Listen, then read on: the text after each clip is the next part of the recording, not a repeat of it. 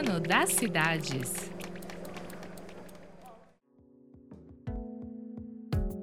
Segundo estimativas da Organização das Nações Unidas para a Agricultura e Alimentação, a FAO, em 2023, 21 milhões de brasileiros estão em situação de insegurança alimentar severa, ou seja, passando um ou mais dias sem comer. O dado rodou o mundo no último mês e figurou uma nota publicada recentemente pela Rede Brasileira de Pesquisa em Soberania e Segurança Alimentar, a Rede Pensan. A organização também revelou que, em 2022, o Sudeste tinha um maior volume de pessoas em situação de fome, das quais 6,8 milhões estão no estado de São Paulo.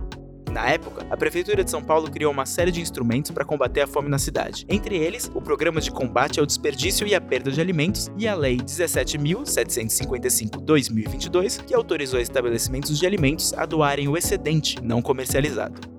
Um ano e meio depois da aprovação da lei, a capital paulista ainda luta para diminuir os números do desperdício de alimentos. Para a professora Aline Martins de Carvalho, da Faculdade de Saúde Pública da USP, a lei foi um ponto de partida. Essa lei, ela reforça uma lei federal de 2020, já que falava sobre desperdício de alimentos, em que poderia doar alimentos, que foi uma lei muito importante no contexto brasileiro, para poder, de fato, os, loca, né, os restaurantes, os estabelecimentos ficarem mais confortáveis com doar esses alimentos. Então, a gente ter essa lei no município de São Paulo reforça essa lei federal e mostra que São Paulo está preocupado com essa situação e coloca ali diretrizes que também são bem parecidas com a lei federal. Até a regulamentação, o processo de doação de alimentos era visto como problemático por empresários dos setores de restaurantes e varejo. É, então, na verdade, as pessoas elas ficavam muito preocupadas se ela pudesse doar aquele alimento e se alguém passasse mal com aquele alimento, muitas vezes porque não armazenou de forma adequada depois da doação, ou qualquer problema desse tipo, o, o estabelecimento que doou poderia ser responsabilizado legalmente, pagar danos por esse tipo de problema. Então, os estabelecimentos ficavam com muito medo, porque ah, eu dou um alimento, então eu tô fazendo uma boa ação aqui de doar alimento para alguém que precisa, mas vai que acontece alguma coisa eu ainda vou ser responsabilizado? Então eles preferiam jogar fora esse alimento do que doar. Então essa lei ela reforça para poder ajudar nesse sentido.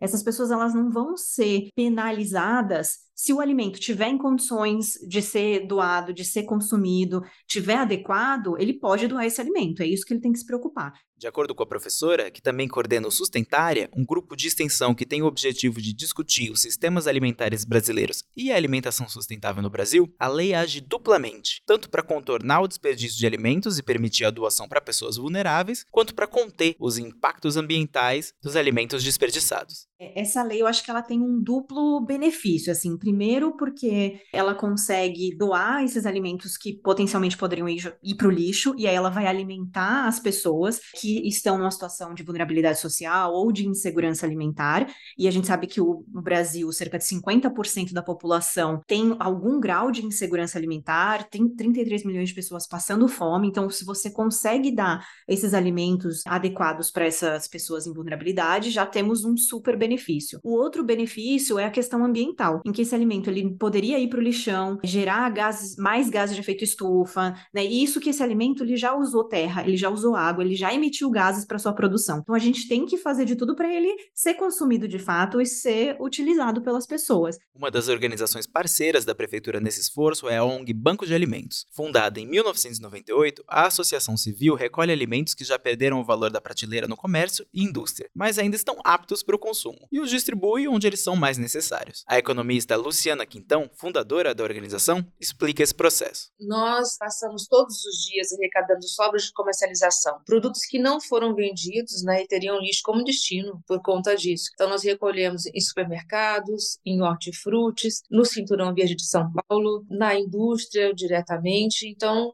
qualquer lugar que sobre alimento que não tenha sido vendido, a gente pode passar recolhendo dentro das nossas possibilidades, né? Que são dois veículos que andam diariamente e, quando necessário, conseguimos terceirizar veículos para que possa também recolher o que a gente não está conseguindo pegar com os nossos dois veículos. Para ela, a lei municipal foi válida, mas com pouco mais de um ano e meio de aplicação, o texto se mostra vago, ou seja, o instrumento ainda deixa a desejar.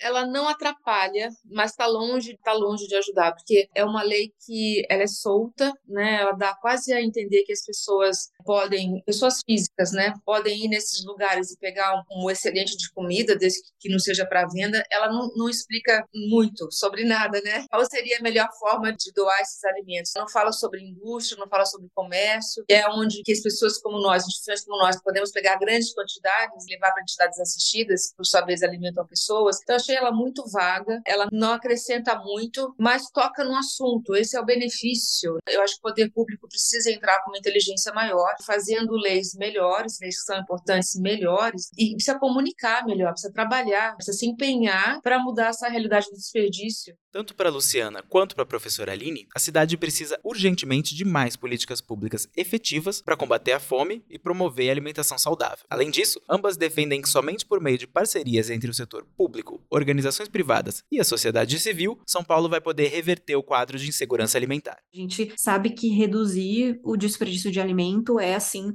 uma das grandes chaves para a gente pensar no futuro. Sistemas alimentares mais saudáveis, mais sustentáveis e para que a gente tenha planeta suficiente para produzir os alimentos e as pessoas poderem comer. Porque hoje em dia, né, a gente produz muito alimento, muito desse alimento não chega na população e aí essas pessoas estão com fome. E se a gente tem um aumento da população, né, que está aí estimado para crescer bastante nos próximos 30, 50 anos, a gente não vai ter um aumento da quantidade de terras. Então, a gente pensar em formas desse alimento chegar nas pessoas e ter o menor desperdício possível é fundamental para o futuro do planeta mesmo e o futuro da, da população. Para comentar sobre o quão efetiva tem sido a lei municipal que autorizou estabelecimentos de alimentos a doarem o excedente não comercializado, eu conversei com a professora Aline Martins de Carvalho, da Faculdade de Saúde Pública da USP, e a economista Luciana Quintão, fundadora da ONG Banco de Alimentos. Denis Pacheco, para a Rádio USP.